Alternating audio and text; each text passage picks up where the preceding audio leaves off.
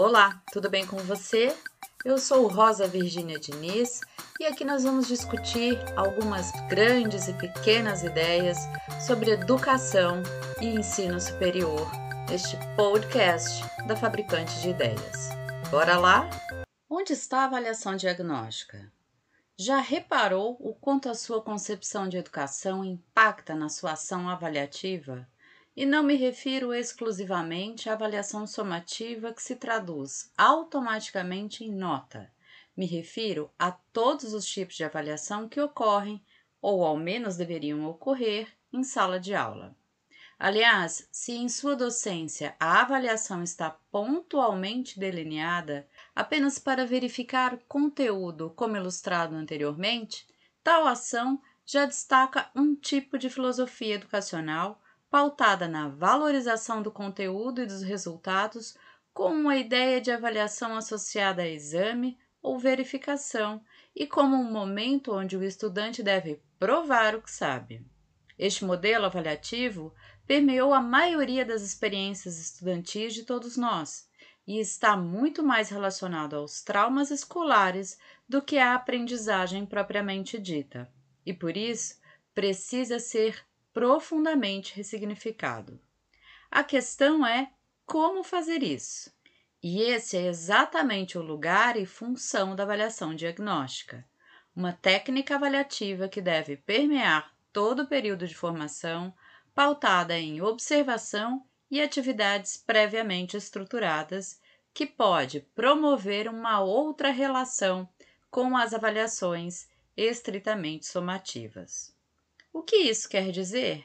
Isso quer dizer que você pode e deve inserir em seu planejamento de aula atividades estruturadas para observar como tem se constituído a aprendizagem, mas também deve promover ações docentes de atenção para gerir o surgimento dos eventuais desvios ou erros de interpretação.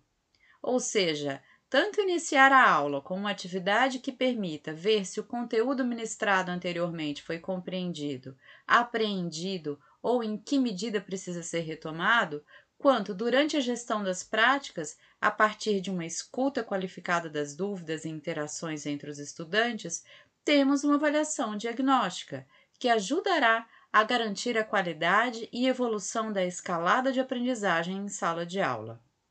Veja-se, portanto, que não se trata de uma atividade necessariamente elaborada para avaliar em um sentido estrito, pois numa atividade prática o objetivo é oportunizar ao aluno a aprendizagem de um novo conteúdo, seja ele qual for. Entretanto, será a avaliação diagnóstica, com percepção aguçada e escutativa do professor, que proporcionará a melhor experiência para a apreensão assertiva deste novo saber.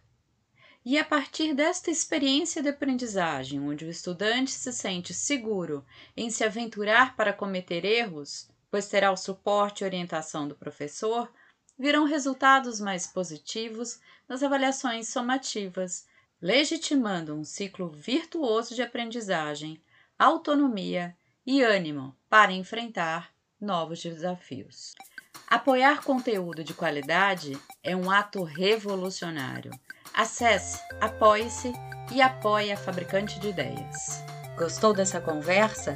Compartilhe aí e visita o site da Fabricante de Ideias para descobrir uma diversidade de conteúdos que poderão te apoiar no exercício de uma docência de qualidade para o ensino superior.